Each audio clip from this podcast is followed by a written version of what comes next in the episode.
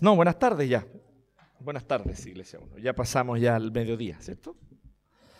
Eh, bien, primera de Pedro 4, 7 al 11. Lo tiene ahí abierto, tiene ya, está atento allí. Eh, de cualquier manera, a medida que vamos a ir explorando algunas cosas, eh, le, le, vamos a pedir ahí a Rodrigo o a Daniel, que aprieta cuando el Rodrigo se distrae. Vi esa dinámica y desde allá la encontré muy interesante. ¿eh? en, acción el, cuerpo de Cristo, uno apoyándose a los otros. Eh, para que, eh, a medida que vamos viendo los versículos. Pero, bueno, qué potente cómo empieza este texto. ¿eh? ¿No les parece interesante? El verso 7, el fin se acerca, ¿cierto? ¿No es así como comienza? Parte este texto de 1 de Pedro 4, 7 al 11, diciendo, ya se acerca el fin de todas las cosas. Y nosotros podríamos pensar que eh, esto nosotros lo podemos encontrar en algún predicador loco en la calle, escrito en un cartel, ¿cierto? Así como bien las películas gringas, ¿cierto? Eh, en Times Square, ¿cierto? Ahí y todos pasando y viendo y el, el fin se acerca, ¿cierto? Y generalmente es un barbón en situación de calle, ¿cierto? y nosotros imaginamos, ese, así debe ser, ese tipo de gente debe decir esto, ¿sí? Eh, debe ser alguien que probablemente eh, fruto de alguna locura, de alguna esquizofrenia, piensa estas cosas eh, y por eso entonces expresa esto y por eso lo dice de esa manera. Pero aquí nosotros vemos a alguien totalmente sobrio, alguien que tenía un hombre que tenía familia, que lejos de estar loco, más bien todo lo contrario, y que nos expresa y nos dice que ya se acerca el fin de todas las cosas. Y este es el principio para una ética. Este es el principio para un estilo de vida. Este es un principio fundamental para comprender cómo nosotros debemos vivir. ¿sí? Así que antes que los, los jovencitos o niños grandes, siempre quedo con la duda cómo llamarlos, si jóvenes pequeños o niños grandes pero son como las dos cosas al mismo tiempo, como decía el chavo del 8. Así que antes de que, de que se precipiten, ¿cierto? Eh, estamos solamente introduciendo. Así que, por si porque miraron para acá así como con cara de nos perdimos el título. No, no se lo han perdido todavía. ¿Ya? Y bueno, así que el fin de todas las cosas como principio para la ética. ¿Se había puesto a pensar en esto? Gran parte de lo que nosotros hacemos y vivimos lo hacemos, actuamos por causa de que somos movidos, valga la redundancia, porque de hecho eso significa la palabra, por nuestras motivaciones. Algo nos motiva a actuar como actuamos. Tenemos motivaciones para las reacciones que tenemos. Nos vienen de la nada y esa famosa excusa de, eh, no, es que yo reaccioné así porque, y culpamos como al otro, ¿cierto? Eh, es un desconocimiento absoluto de cómo Dios nos creó y cómo funcionamos, si nuestras reacciones son decisiones. Gran parte de nuestra, o sea, podemos tal vez dejar a un lado las reacciones más básicamente eh, propias de los reflejos, digamos, eh, pero todo lo demás nuestras reacciones son decisiones. Mientras no comprendamos eso, nosotros vamos a estar viviendo una vida casi que sin propósito, ¿no? dejándonos llevar por cualquier cosa, digamos, por cualquier forma en la que alguien nos trate. No, nosotros actuamos, nos comportamos, nos conducimos, reaccionamos según decisiones que tomamos. Y estas decisiones las tomamos a partir de cosas que nos motivan. Hay cosas que nos mueven. Una motivación es exactamente eso, un motor interior que te, que te mueve, que te inclina hacia A o B, hacia X o Y. Por lo tanto, a una frase como esta y que cuando Pedro venga y nos diga, recuerden esto, tengan esto claro, se acerca el fin de todas las cosas. Cuando Pedro nos dice eso y nos dice, por lo tanto, vivan conforme a esa realidad, evidentemente que nos está planteando una ética distinta a la que muchos piensan y a la cual muchos están hoy arraigados y creen en ella. Por ejemplo, hay muchos que no creen que el fin se acerca. Lo que ellos creen es que nosotros vivimos como humanidad procesos de progreso infinito. Vamos progresando, vamos avanzando y el progreso nos lleva a condiciones de vida cada vez mejores. Hay distintas versiones de esta idea del progreso. Algunos piensan que el progreso se da fundamentalmente a partir simplemente de un desarrollo económico que permita a todos una mejor condición de vida, lo demás viene por añadidura. Por lo tanto, ellos dicen que el fin principal de todas las cosas, ¿cierto?, es progresar y lograr un mayor bienestar para todos. Esa es su declaración de fe. Muy distinta a la declaración fe que nosotros, de, de, fe que tenemos nosotros como cristianos, que decimos que el fin principal del hombre es glorificar a Dios y gozar de Él para siempre. Ellos han sustituido esto, no creen que la gloria de Dios es importante, lo único importante es el progreso. Pero además, en su catecismo, porque estos son religiones, y lo digo en un sentido no solo metafórico, quiero que usted pueda entenderlo de la manera más literal posible, nosotros vemos que nuestra sociedad, nuestra cultura es guiada por sus amores, por sus devociones. Dime a quién adoras y yo te diré quién eres. Ese es el principio fundamental que la escritura nos revela del corazón humano. Todo corazón humano adora a algo o a alguien. Incluso el ateo adora, se postra devotamente frente a sus ídolos el progreso, el dinero, la razón, la ciencia. Lo que mueve al corazón humano es fundamentalmente su deseo de adorar y su necesidad de adorar, porque para eso fuimos creados. Dios nos creó para adorarle a Él. El desastre de la humanidad es que cuando rechazamos adorarle, empezamos a adorar otras cosas. Como bien decía Chesterton, el problema cuando la gente deja de creer en Dios no es que ahora no crean nada, es que ahora va a creer en cualquier cosa. Pirámides con energías, ¿cierto? Cositas así. Estoy dando ejemplos, ¿no? Eh, y, cómo las personas empiezan a, amuletos. Dicen, no, yo soy una persona muy racional, ¿ah? ¿cierto? Y en esta era de gran progreso racional y científico, ¿cierto? Eh, eh, abundan cada vez más en la calle los tarotistas, digamos. ¿Sí? Entonces uno se pregunta y, uno ve a la luz de la escritura y dice, es evidente, fuimos creados para adorar. Así que los credos que inundan y que son parte y que conforman la cultura y la sociedad nuestra, muchos de ellos tienen que ver con esta idea principalmente de progreso. Ahora, ¿de qué forma llega el progreso?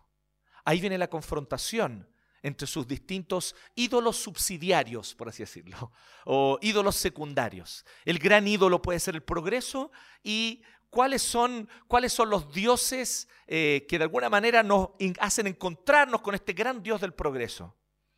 Para algunos, vuelvo a decir, un desarrollo económico liberal. Para otros, una revolución donde las personas, el pueblo, una, una frase, una palabra que no define nada. ¿No se han fijado en eso? ¿no? Hay palabras que no definen nada. Y una de esas palabras es el pueblo.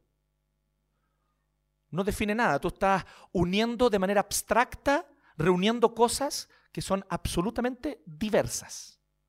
Diversas. Y si usted quiere saber qué tan diverso es el pueblo, mire los rayados en la calle. Po. No, ¿cómo decía? Menos menos privados, más pymes. Lo vi rayado. Luego, con el mismo spray y misma letra, en otra pared, no más cename, adopta un perrito. ¿No debería adoptar un niño mejor para que no haya más cename? Así una diversidad de cosas. ¿Qué es el pueblo finalmente? ¿Sí? A mí me encanta, yo, los que me conocen saben eso, me encanta su música, me encanta muchas de las cosas que plantea la Ana Tijoux. pero una de las canciones que a mí me causa una cosa tan así que yo digo, cosita, ¿cómo puede ser tan ingenua? Es una canción donde ella se imagina a todos los, los feministas de América Latina junto con los palestinos. ¿Ustedes cachan lo patriarcal que es la cultura palestina?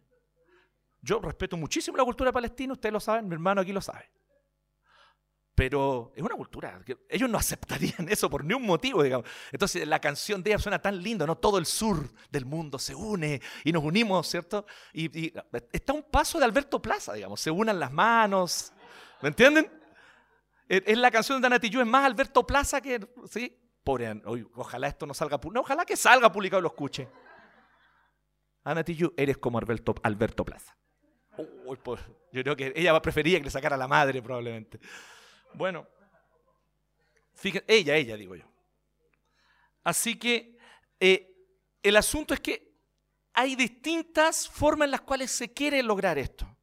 Pero ¿qué pasa cuando tu ética, tú como cristiano, tu ética es otra? Tu ética dice lo siguiente, el fin de todas las, de todas las cosas se acerca. Hay otra ética que fluye de eso. Son otros principios para vivir. Son otros los valores. Ahora, ¿qué es lo interesante de este texto del 7 al 11? Que a mí me encantó esto.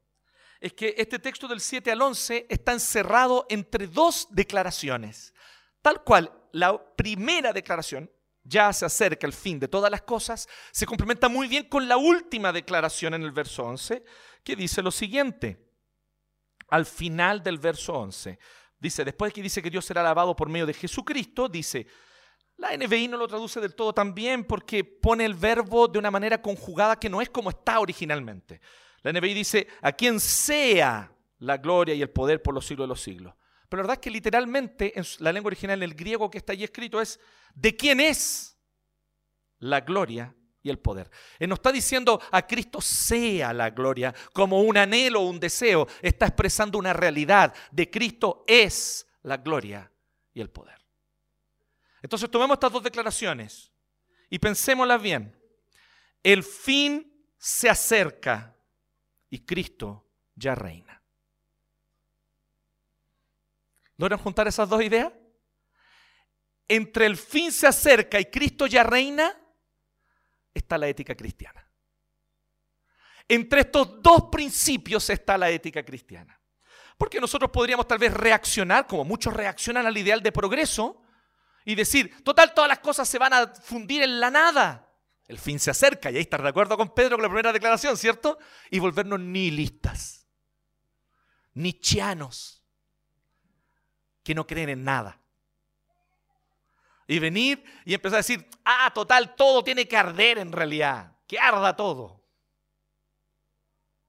Entonces, ¿por qué? Porque simplemente yo digo, el fin de todas las cosas se acerca, pero no tengo la comprensión de que Cristo ya reina. Cuando Pedro dice el fin de todas las cosas se acerca, esa declaración no se sustenta sola. Esa es una de dos columnas que sustentan la ética, los valores de la vida cristiana, el cómo vivimos nosotros como creyentes. Y estos dos pilares son, sí, uno, el fin se acerca, pero el otro, que Cristo ya está sentado a la derecha de Dios Padre Todopoderoso porque Él ya entregó su vida condenando allí y castigando allí nuestro pecado. Resucitó al tercer día y con ese poder de su resurrección nos da el poder para vivir una vida nueva desde adentro hacia afuera. Y luego de resucitar al tercer día, Él entonces subió al cielo y está sentado a la derecha de Dios Padre Todopoderoso, reinando desde los cielos, gobernando todos los acontecimientos históricos con un propósito final, revelar el día cuando Él volverá en gloria y majestad y todos los gobiernos de este mundo se acabarán porque solo Él será el rey del mundo entero. Y ese día pronto viene. Y necesitamos un sacudón tipo 18 de octubre para recordarnos eso. Que los mol no son para siempre que el metro no es para siempre. ¿Sí? Que el bienestar no es para siempre. Pero también que por mucha prosperidad que nosotros podamos diseñar, pensar o proyectar como seres humanos, siempre traemos y cargamos la semilla de la contradicción pecaminosa de la caída.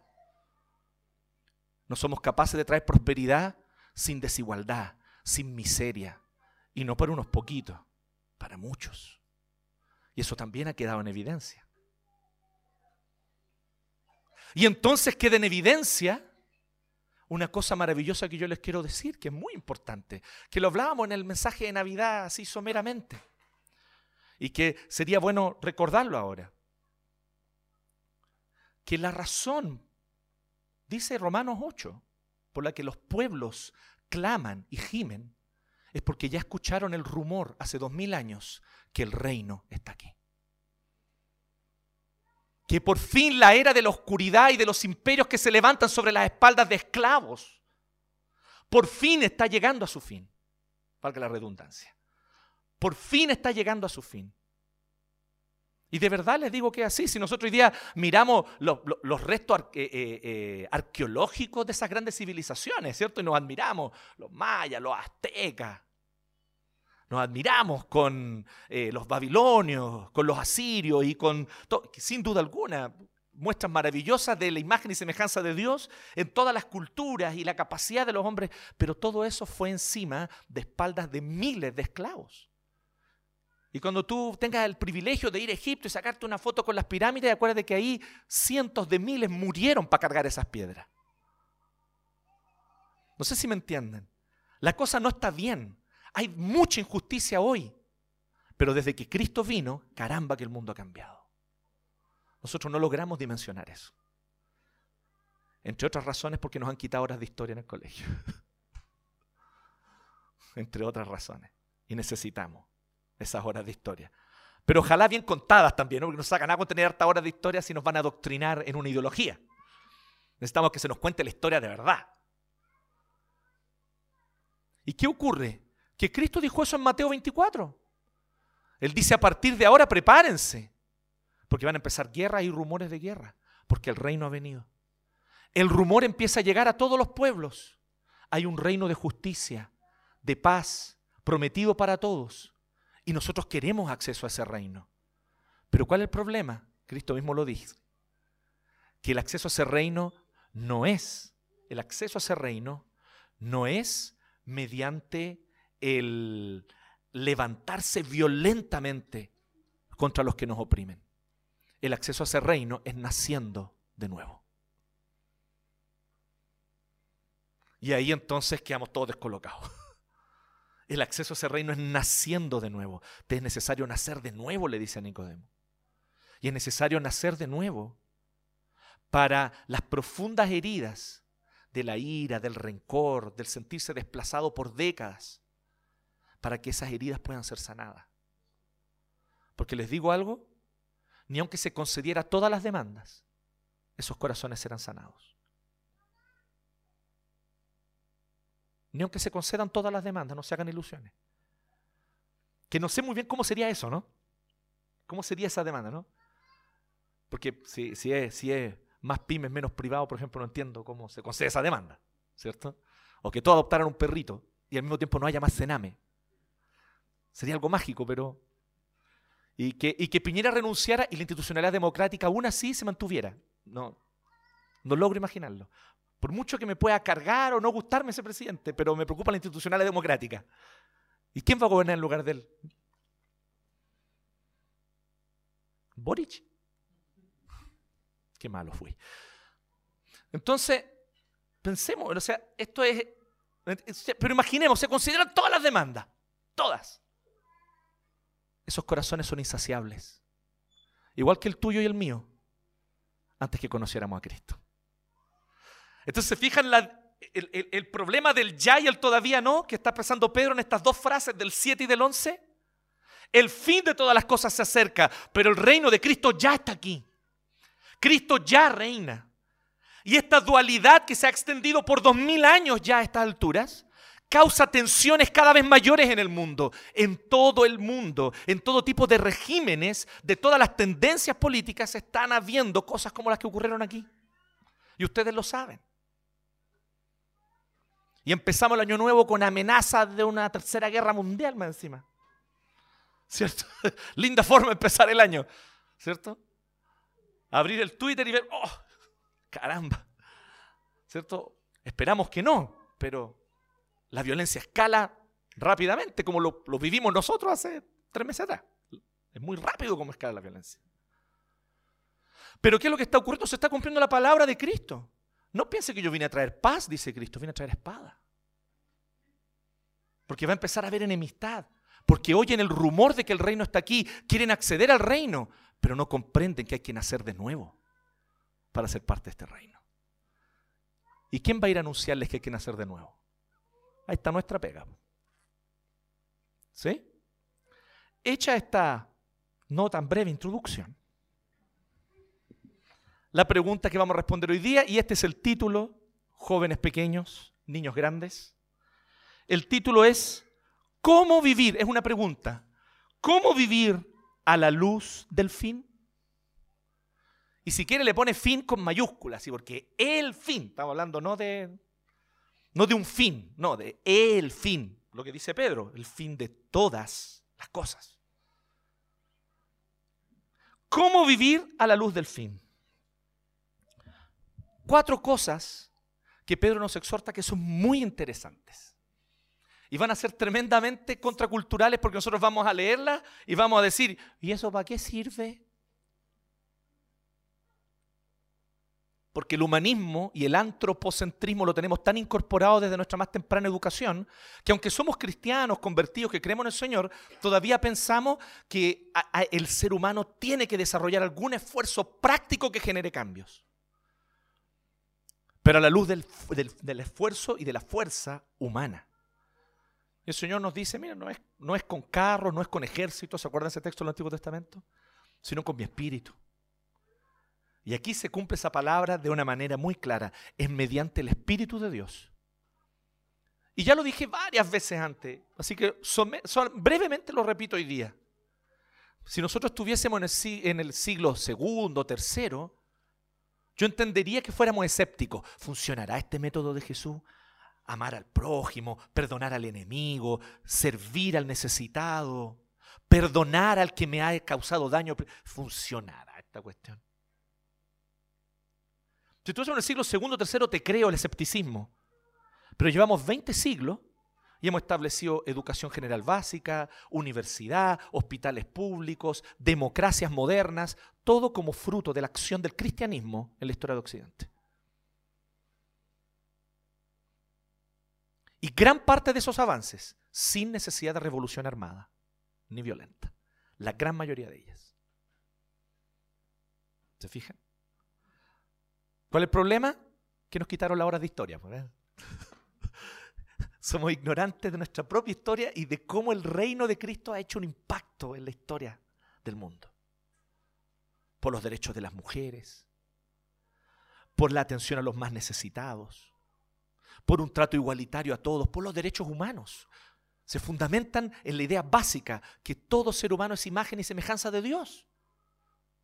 No importando su color, su etnia, su origen, ni siquiera si cometió un crimen. Porque si bien si cometió un crimen justamente porque imagen y semejanza de Dios, debe responder por ese crimen. Pero sigue siendo una persona, no un perro. No puedo tratarlo como una barata. Es una persona, no una cucaracha. ¿Me siguen? Y esa idea es cristiana. Si usted es cristiano, usted no puede estar en desacuerdo con los derechos humanos. Usted no leyó su Biblia. ¿Me entiende? Otra cosa es la manipulación política que ciertos sectores hacen. Obvio, eso siempre ha pasado a lo largo de la historia.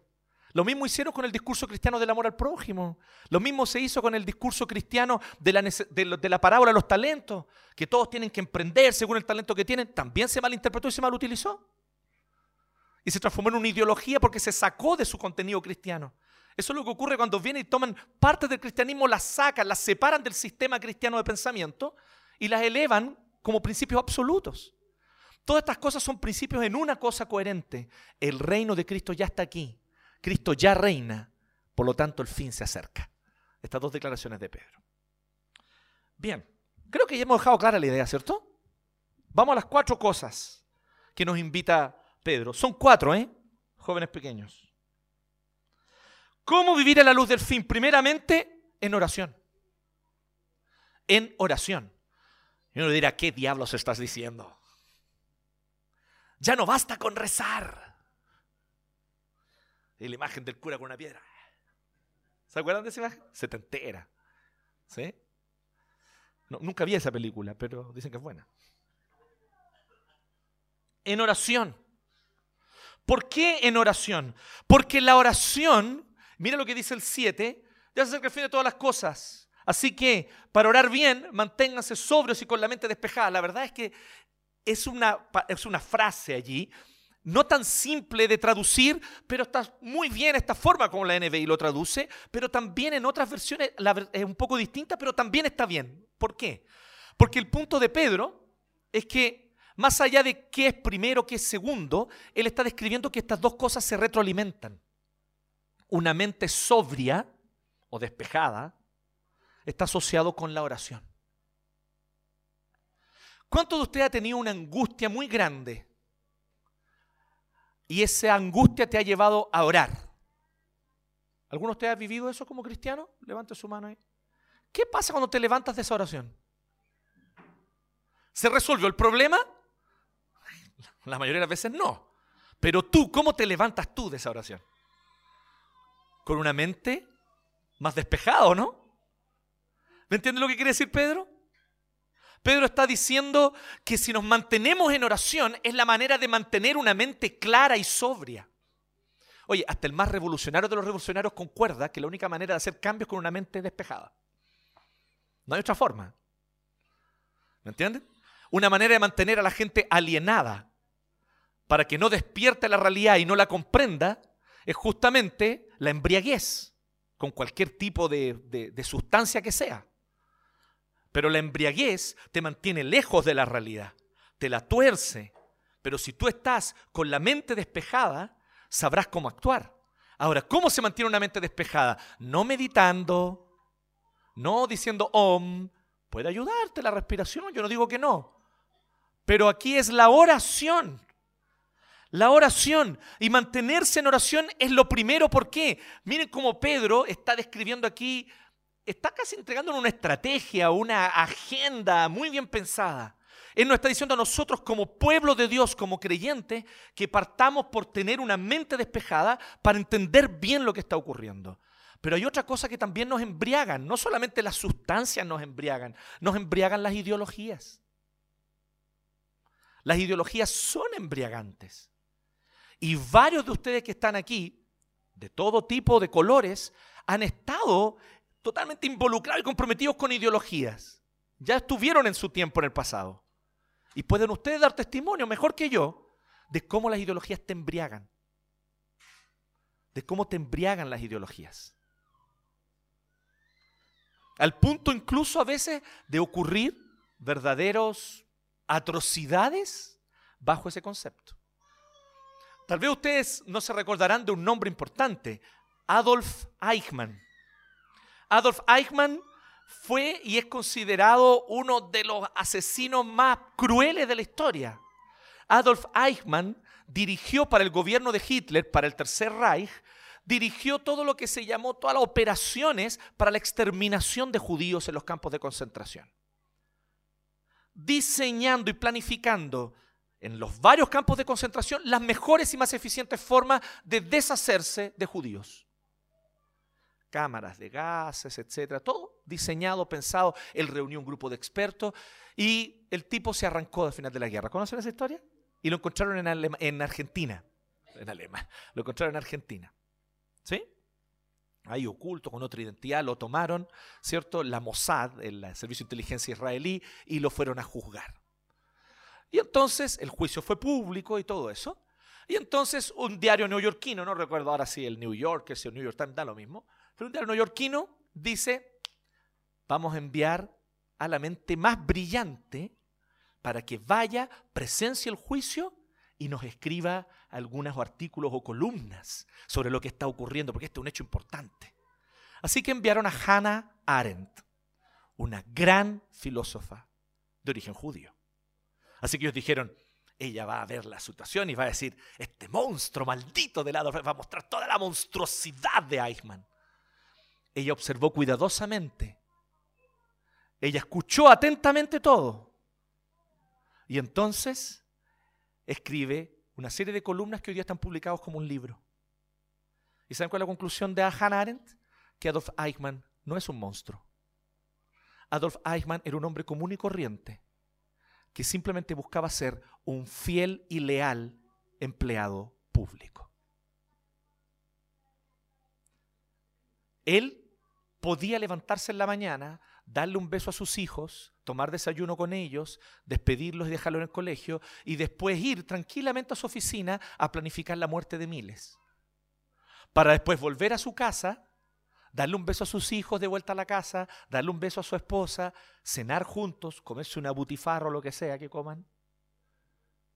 Y luego de eso, dormir tranquilamente, porque él simplemente estaba cumpliendo un papel en un propósito mayor, que era la ideología nazi. Generalmente, y eso es lo terrible de lo que Hannah Arendt nos está mostrando, ese es el perfil del torturador.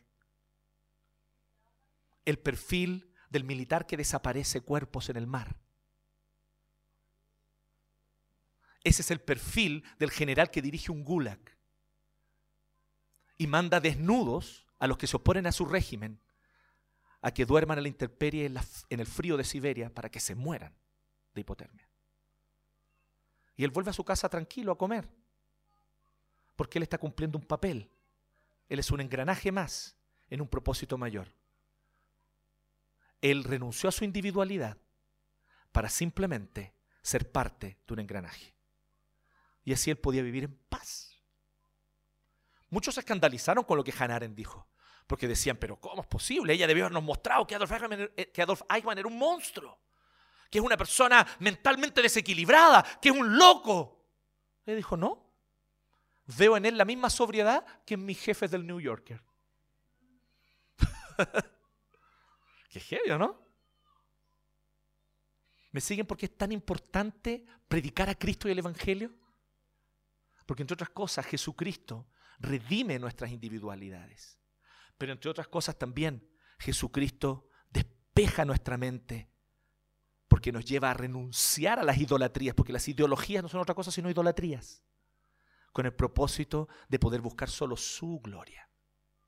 Y cuando buscamos su gloria, es otra dimensión, es otra la manera como funciona. Así que tengamos mucho cuidado en estos tiempos de polarización.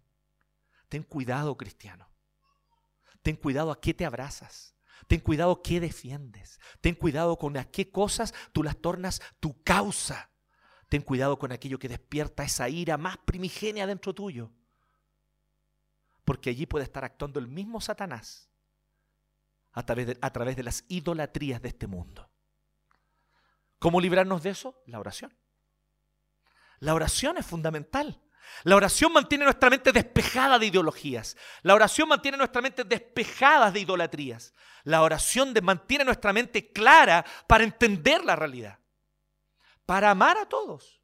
Para amar al prójimo. Para no enseguecerme. Porque es tan fácil unir a toda la gente en un grupo, ¿no? Como decíamos recién, el pueblo, el lumpen, la primera línea, los pacos. Todas son generalizaciones propias de gente embobada en ideología. Usted no caiga en eso. Cada uno de esos carabineros es un individuo y tiene responsabilidad individual por lo que hace. Así como cada uno de los de la primera línea también la tiene. Mientras no entendamos la dignidad de cada ser humano basado en que es imagen y semejanza de Dios, no vamos a entender nada de la dignidad. La vamos a escribir mil veces en las paredes y no va a servir de nada. No va a cambiar nada. Aunque las paredes amanezcan todas rayadas con la palabra dignidad.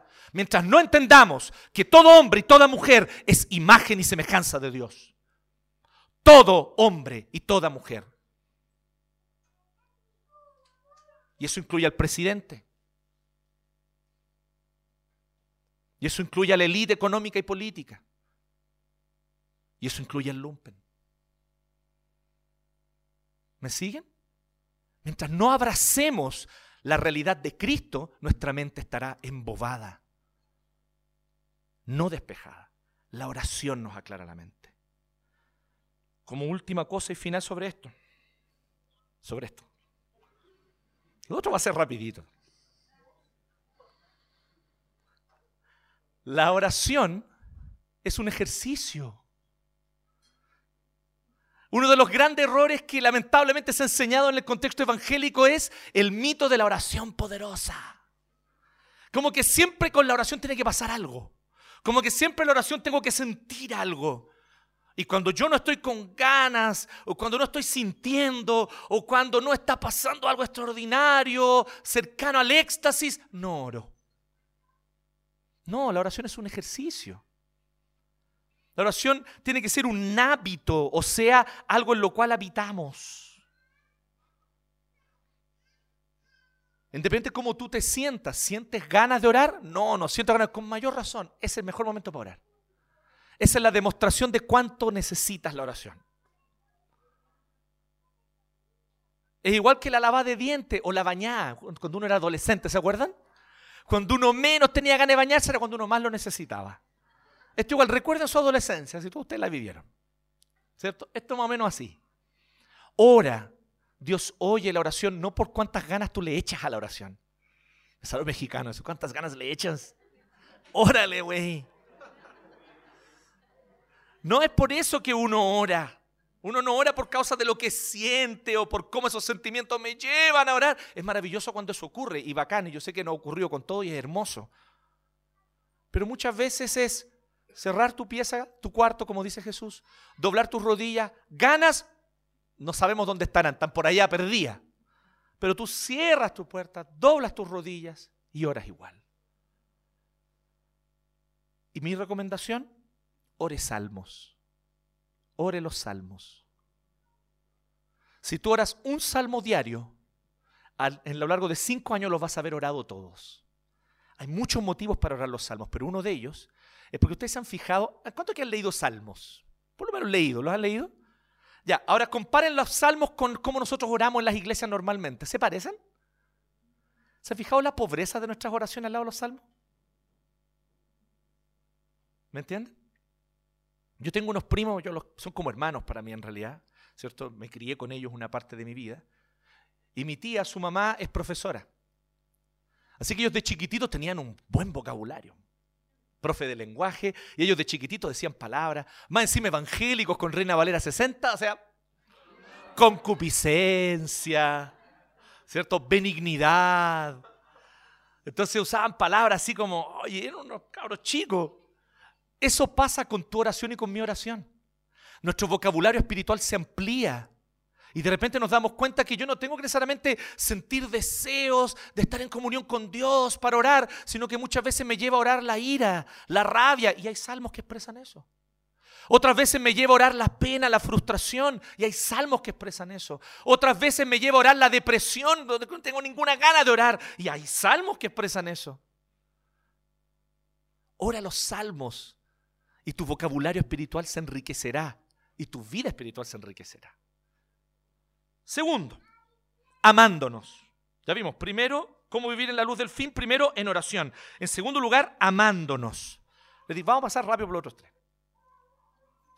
Sobre todo, ámense los unos a los otros profundamente. Hasta ahí suena muy lindo, pero suena como estas cosas como abstractas, ¿no? Así como, como las que dice un maestro oriental, ¿cierto? Eh, y, que, uno no puede entender, ¿cierto? Entonces, sobre todo, ámense los unos a otros profundamente. Ok, qué lindo, gracias, pero ¿y eso qué significa? Pedro se da la molestia de explicarnos qué significa. Nosotros no nos damos cuenta porque leemos mal, ¿cierto? Ámense unos a los otros profundamente porque el amor cubre multitud de pecados. ¿A qué se refiere con el amor cubre multitud de pecados. Se refiere evidentemente y claramente al perdón. Pedro está diciendo lo siguiente, que aprendemos a amar en la medida que perdonamos. Pero, pero, pero, ¿no es al revés? ¿No es que uno perdona como resultado de amar? No, no, no. Acorde con la Biblia es al revés. Porque primero que todo tú tomas la decisión de amar. Algunos dicen el amor es una decisión. Yo creo que es una frase un poco simplona. Creo que es más profundo que eso el amor. Pero el amor se inicia con una decisión sin duda. Sí, estoy de acuerdo. Si quieren decir con eso, con la frase, estoy de acuerdo. El amor se inicia, comienza con una decisión. Pero es más que una sola decisión. Pero una vez que yo decido amar, entonces yo decido caminar con alguien. Y caminamos juntos. Y eso es la iglesia. Estamos caminando juntos. Y empezamos a caminar juntos y algunos vienen y hacen esta locura de venir, pasar aquí adelante, declarar su fe y los miembros se ponen de pie y dicen que los reciben y desde ese momento adelante ustedes tienen un pacto con esta comunidad. ¿Lo habían pensado, no? ¿Lo había pensado, Carola? Felipe. Tiene un pacto con esta comunidad. Y esta comunidad tiene un pacto con ustedes. Los Samudios, ahí está, Seba. Hizo un pacto con nosotros y nosotros con, Seba. Así, al nivel de un, de un matrimonio. En el lenguaje bíblico no es mayor la diferencia, no es tan sustancial. Hay ciertas diferencias, obvio. Pero fundamentalmente lo que nos hace parte de la iglesia y lo que nos hace parte de un matrimonio es un pacto. Y ese pacto no es solo palabras, es una decisión y empezamos a caminar juntos. ¿Y qué pasa cuando empezamos a caminar juntos? El pecado aflora. Yo sé lo que quieren decir, ay, empezamos a amar, no a conocer. No, no, no es tan automático. Primero aflora el pecado. Con el pecado aflora la decepción. Porque entonces yo digo, pucha, el pato, ah. ¿Cierto? Y el pato por su parte de decir, oye, el pastor, ¿hasta cuándo? ¿Hasta cuándo Jehová? Orando el Salmo 13, ¿hasta cuándo? ¿Hasta cuándo tendrá este pastor? Pero así vamos caminando juntos. Y entonces yo decepciono al pato, el pato me decepciona y vamos a tener que decidir qué hacer. Y obviamente el camino más fácil, humanamente hablando, es arrancar. Pero si tú quieres guardar tu corazón de heridas, te tengo una noticia. Nunca aprenderás a amar. La única forma de aprender a amar es que el corazón se vuelva vulnerable, a ser herido, dañado. Ocurre en el matrimonio. Los que están casados aquí más de un año lo saben. Nada contra los otros, está bien, disfruten su luna de miel, pero ya pronto sabrán de qué estamos hablando. ¿Sí? Así se aprende a amar. Y entonces la mutua decepción y decimos, bueno, pero hicimos un pacto. Yo hice un pacto. Caminemos juntos. Y entonces, Pato, tomémonos un café. Pucha, compadre, esto que tú hiciste, esto que dijiste. Y él me dice, sí, pero tú, y vamos a hablar, vamos a comprendernos. Y tal vez yo voy a entender una dimensión que yo no entendía. Y tal vez voy a entender una dimensión, pero tal vez no hay nada que entender. Tal vez efectivamente la persona pecó y pecó con maldad, con malicia. O tú nunca lo has hecho. Y entonces lo único que queda es, Pato, no tengo excusa, brother. Fue mi puro pecado y mi egoísmo, perdóname. Y entonces cuando Pato dice, sí, te perdono, y conforme a este pacto, él declara ese perdón, una gotita más de amor creció. ¿Me siguen? Es así como aprendemos a amar. Por eso que Pedro está diciendo de manera tan clara, ámense los unos a los otros porque el amor cubre multitud de pecados. Está diciendo, ámense recordando que aquí está, o en esto consiste fundamentalmente el amor. Cubrir, ojo, no se confundan, no es encubrir. ¿Ya?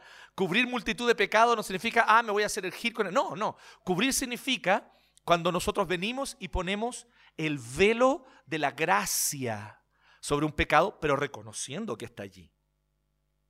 Por eso que hay confesión. Por eso que hay reconocimiento del pecado. Por eso que es tan importante llamar a las cosas por su nombre. Por eso que en nuestra comunidad es tan importante la disciplina. Porque una manera de venir y decir, el pecado público o de consecuencias públicas tiene este nombre. Fue esto lo que cometiste.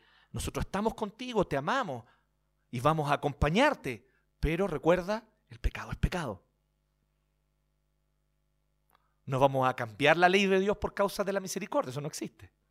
Al revés, la misericordia confirma la ley del Señor. Entonces, cubrir multitud de pecados no significa encubrir o hacerme el gilo, o mejor no lo hablemos. Significa todo lo contrario. Hablemoslo, expongámoslo, confesémoslo, pero luego entonces pongamos el velo de la gracia sobre él. En tercer lugar, ya vamos en dos, ¿cierto? En oración, en segundo lugar, amándonos. En tercer lugar, ¿cómo vivir a la luz del fin? Practicando la hospitalidad. Aquí hay, mucha riqueza aquí. Practiquen la hospitalidad entre ustedes sin quejas. ¿Hasta qué hora van a estar aquí estos? Váyanse, bro. ¿Cierto? Uno no lo dice, pero lo piensa. Como dice Jorge Alice. No lo dice, pero lo piensa. practicando la hospitalidad. Pero la palabra aquí hospitalidad es mucho más que invitar al hermano a tomar tecito a la casa, que también es eso, pero es mucho más que eso. Practicar la hospitalidad es abrir la casa para, el para incluso el extranjero, el desconocido. De hecho, les voy a dar un dato aquí. La palabra hospitalidad es una palabra griega que es filoxenia. ¿Qué tiene que ver eso? ¿Usted no oído hablar de la palabra xenófobo o xenofobia? ¿Cierto? Que es odio al extranjero. La xenofobia. Bueno, ese odio o, fobia también implica temor o miedo, qué sé yo, pero es principalmente odio, ¿cierto? Odio contra el extranjero, la xenofobia. Su antónimo es filoxenia. El verbo griego fileos significa amor, amar. Y la palabra xenia, xenos, es un extranjero, un extraño, un desconocido. Así que filoxenia es mostrar amor al desconocido. ¿Me siguen o no? Heavy, ¿cierto? Así eso se traduce como hospitalidad. Es lo contrario de la xenofobia. Es lo contrario de la xenofobia. Es el antónimo. Es mostrar amor al extranjero o al extraño. Es mostrar amor al desconocido y acogerlo. Nadie aquí está hablando de que tengas que ignorar reglas de seguridad básica de tu casa, no estamos diciendo eso. Eso lo puedes mantener, sobre todo si tenemos hijos, tenemos niños. Pero ciertamente que la hospitalidad implica una actitud de corazón mucho más amplia. Cómo yo acojo, recibo al desconocido. Y aquí, con respecto a esto, déjenme decirles que estamos en deuda aquí en nuestra comunidad. Somos malos para acoger al nuevo. Somos malos para acoger al desconocido. Mira, estoy aquí sacando los trapitos al sol y hay gente que nos visita por primera vez. Y deben estar sentados y pensando, ¿a qué iglesia vine? A una iglesia de pecadores. Pero hay espacio por uno más, usted es bienvenido. Pero es verdad, sabemos que es una debilidad que nosotros específicamente como comunidad tenemos.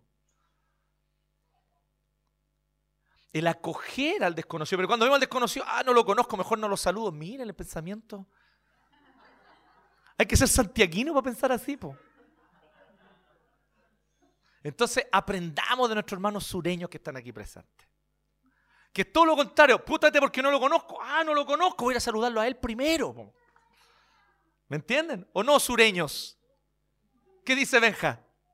Benja es medio sureño, medio alemán, así que se le está quitando. Pero es él, venir y acoger, acoger. Entonces es una, visión mucho más amplia. No es solamente, y en momentos puede implicar abrir la casa también, claro, para recibir a alguien para que pueda vivir allí. Pero implica, acoger implica una actitud general de vida, de que siempre hay espacio para uno más. Que le echamos más agüita a la olla, no importa. Tú puedes venir y llegar y almorzar con nosotros. Puedes venir y sentarte y comer con nosotros. ¿Me siguen? Y que cuando la persona está en nuestra casa, mira, toma, aquí tienes una almohadita, échate, descansa un poquito. ¿Me siguen? Hospitalidad. Ahora ustedes dirán, y eso parece como una cosa linda, bonita, para practicar entre cristianos o con algunas personas de afuera, está súper bien, pero eso no tiene ninguna diferencia o no cambia el mundo.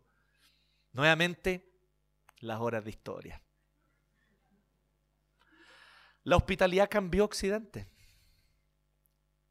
Yo les voy a decir por qué. Y aquí ustedes pueden buscar. Existe un libro que ustedes lo pueden buscar publicado en España que se llama así. A la Brian ni le va a encantar esto eh, cuando lo diga ahora en la tarde. ¿Cómo los irlandeses salvaron el mundo? Ustedes, qué título extraño, ¿cierto? Eh, ¿Cómo los irlandeses salvaron el mundo? ¿Qué quiere decir con eso? Habla del movimiento monástico de los siglos V y VI. ¿Y qué era el movimiento monástico? No, no eran un grupo de giles que se encerraban a orar eran un grupo de creyentes que vivían en una casa comunitaria. Y en esa casa comunitaria ellos se dedicaban a servir a la comunidad a su alrededor. Y se fueron a habitar entre los pueblos más temibles de aquella época, entre los pictos, los celtas, los vikingos. muchas veces amenazados de muerte y muchas veces les quemaron sus lugares y los echaron o trataron de echarlos, pero ellos seguían amándolos. ¿Y qué ocurría en esos monasterios? Que eran, no era otra cosa sino casas comunitarias. Había una disciplina, sin duda alguna rígida interiormente, de oración, ¿cierto? De levantarse temprano, de orar, de comer comida simple, sencilla, pero siempre se abría el lugar para que comieran los que no tenían que comer. Y ellos entonces venían y salían a su alrededor a servir. Muchos de estos pueblos no tenían los conocimientos más avanzados que había en la civilización romana, por ejemplo, sobre cultivar, agricultura. Ellos les enseñaron agricultura o algunos principios de la agricultura que ellos no conocían. En muchos de esos casos, esos monasterios fueron escuelas, les enseñaron a leer, a escribir. Y muchos de esos monjes lo que hicieron fue, y ahí de ahí viene la frase del libro, el título del libro, lo que hicieron fue que mientras se quemaba Roma y el imperio romano, mientras era destruida justamente por bárbaros que llegaron a atacarlo, estos grupos, este grupo de valientes cristianos se fueron a vivir entre los bárbaros. Y en muchos de estos lugares donde se establecieron monasterios en Irlanda, en lo que hoy día es Irlanda, Escocia, etc., literalmente se hicieron las copias de Platón, de Aristóteles, de Virgilio, que sobreviven hasta el día de hoy, gracias a las cuales conocemos todos esos textos. Por eso ellos salvaron la civilización. ¿Y a qué se dedicaban los monjes principalmente? A orar, a amarse unos a otros, a practicar la hospitalidad. Y usted mira las instrucciones de Pedro con esa arrogancia propia de modernos del siglo XXI, porque ustedes son muy modernos, ¿no? No son como ese ignorante del siglo I, ese pescador. Y ustedes miran desde ahí y dicen, ¿y para qué sirve todo eso? ¿Qué va a cambiar el mundo? Mejor me pongo una capucha y rayo, no me hace nada, me adopto un perrito. Eso cambia el mundo. No, esto cambia el mundo y ya lo cambió en muchos lugares del mundo y puede cambiar nuestro país también. El Señor nos desafía a esto. Vida de oración, amor, hospitalidad. Y en cuarto y último lugar, ejercer nuestros dones, ejerciendo nuestros dones. ¿Te has prestado atención? Elo, a ti te estoy hablando. Qué pesado soy. Ejerciendo nuestros dones. Ejerciendo nuestros dones, cuarto lugar. Así que, ¿cómo vivir a la luz del fin?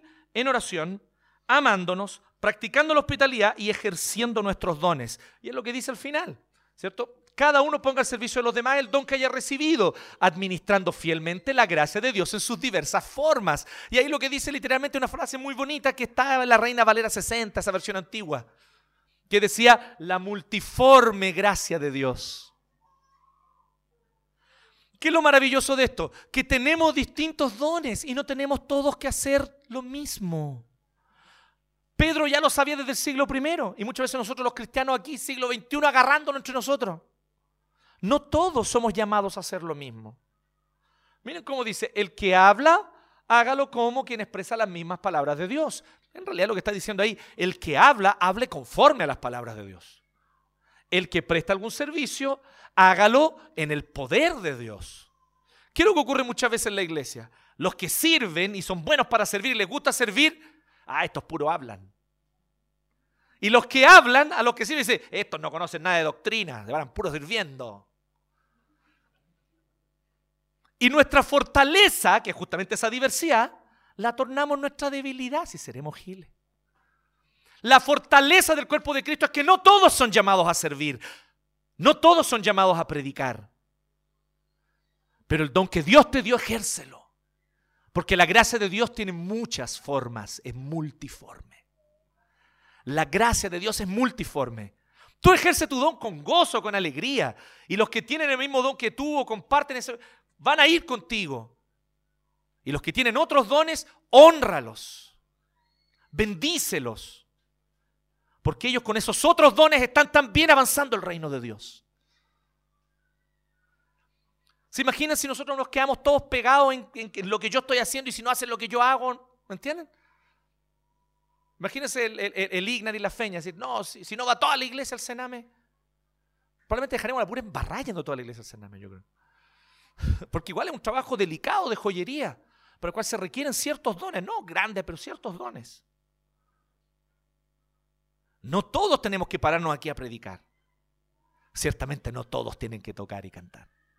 Ciertamente. Hay algunos que tienen que cantar en la ducha nomás. Ahí alabe al Señor con toda su fuerza en la ducha. Pero según los dones que el Señor nos ha dado, tenemos que hacerlo. Y eso es lo que está diciendo. Por lo tanto, ¿cuál es la invitación de Pedro en esta, última, eh, eh, en esta última exhortación? Celebrar la diversidad de dones porque reflejan la multiforme gracia de Dios. Celebrar esa diversidad. Celebrar esa diversidad. Algunos de ustedes son más afectos, miren la palabra antigua. Algunos de ustedes son más afectos a leer, a estudiar, a los libros. No te quedes solo en eso. Pero si tienes esos dones y ese, no te los guardes para ti. Comparte lo que estás leyendo. Comparte con otros lo que estás aprendiendo. Para eso Dios te dio esos dones. Otros son hábiles en identificar necesidades e ir a suplir esas necesidades. Oh, aquí hay una necesidad, hay que ir a servir. No lo guardes solo para ti, invita a otros para que vengan contigo. Y aquellos en quienes Dios pone ese don van a querer acompañarte. Y así nos vamos gozando unos con otros en la diversidad. Pero esa idea de uniformizar, como si la uniformidad fuera unidad, es una idea tan básica, tan primaria y aquí entre nos, tan fascista. No tenemos por qué todos hacer lo mismo y pensar lo mismo y no. Tenemos que tener diversidad. Y esta diversidad enriquece el cuerpo de Cristo. Y con esa diversidad, vuelvo a decirles, se cambió el mundo con esa diversidad. Monjes que se dedicaban a la filosofía y a leer y a estudiar. Otros monjes que se dedicaban a la agricultura y a desarrollar mejores sistemas o mecanismos para la agricultura. Monjes que se dedicaron a la construcción. El movimiento monástico fue un verdadero movimiento misionero. Y la razón por la que Lutero en el siglo XVI, muchos siglos después, se lamenta de los monjes es porque perdieron esa visión inicial. No por el hecho de que existan monjes, sino porque perdieron esa visión inicial. Y la pregunta para nosotros es si estamos dispuestos a hacer la misión como se ha hecho en el pasado. ¿Qué pasaría si nos pasa en este lugar permanentemente? ¿Se ha puesto a pensar en eso, no? ¿Lo vamos a tener para qué? ¿Para abrirlo los domingos? Mejor no lo tengamos si es para eso. Yo creo que toda la idea de que una iglesia tenga una propiedad propia, valga la redundancia, es para servir a la comunidad a su alrededor. La mayor cantidad de horas posibles, porque si vamos a tener un tiempo para tenerlo cerrado, abrirle una reunión de oración el martes, una reunión de estudio bíblico el jueves y la escuela dominical y el culto el domingo, no. Mejor no tengamos ni una cuestión. ¿Cierto? Así que, ¿qué pasa si se abre la oportunidad? Si se nos dice, mire, pueden utilizar aquí permanentemente. Vamos a necesitar tus dones. Vamos a necesitar tus dones para hacer talleres aquí para la comunidad. Vamos a necesitar tus conocimientos para servir a la comunidad enseñando algo. Vamos a necesitar tus talentos y tus dones para servir a la gente que vive aquí alrededor. ¿De qué maneras? No quiero decir para no dirigir nada, para que usted piense, usted se imagine, usted sueñe. ¿Me entienden? Y el mundo va a ser transformado así. Una iglesia por vez. Por eso el desafío nuestro es seguir adelante con esta misión. Así que esta es nuestra ética. ¿Cómo vivir a la luz del fin? Repaso. En oración, amándonos, practicando la hospitalidad y ejerciendo nuestros dones. Así, no les quepa duda, no nosotros vamos a transformar el mundo, el Espíritu Santo va a transformar el mundo a través de nosotros. Y vamos a tener privilegio de ser usados por Él. Oremos. Gracias te damos, Señor, por tu palabra. Gracias, Señor, por el desafío que nos das de vivir para tu gloria en todo lo que somos, en todo lo que hacemos. Oramos, oh Dios, para que tú seas guiando nuestras motivaciones que nuestras motivaciones más profundas estén marcadas por esta verdad, que el fin se acerca porque Cristo ya reina. Y que esta realidad nos haga mirar las cosas con otra perspectiva. Si tú ya eres rey, ciertamente tú juzgas con justicia. No necesitamos tomar la venganza en nuestras manos. Si tú eres rey, también ciertamente tú nos vas a usar a nosotros y nos quieres usar para la extensión de tu reino. No tenemos que quedarnos pasivos. Hay muchas implicaciones de estas verdades. Queremos vivirlas, Señor, en nuestra vida. Queremos que tu Santo Espíritu nos mueva, nos impulse, nos ilumine para servir según los dones que cada uno tiene. Servir para tu gloria. En Cristo Jesús el Señor oramos. Amén.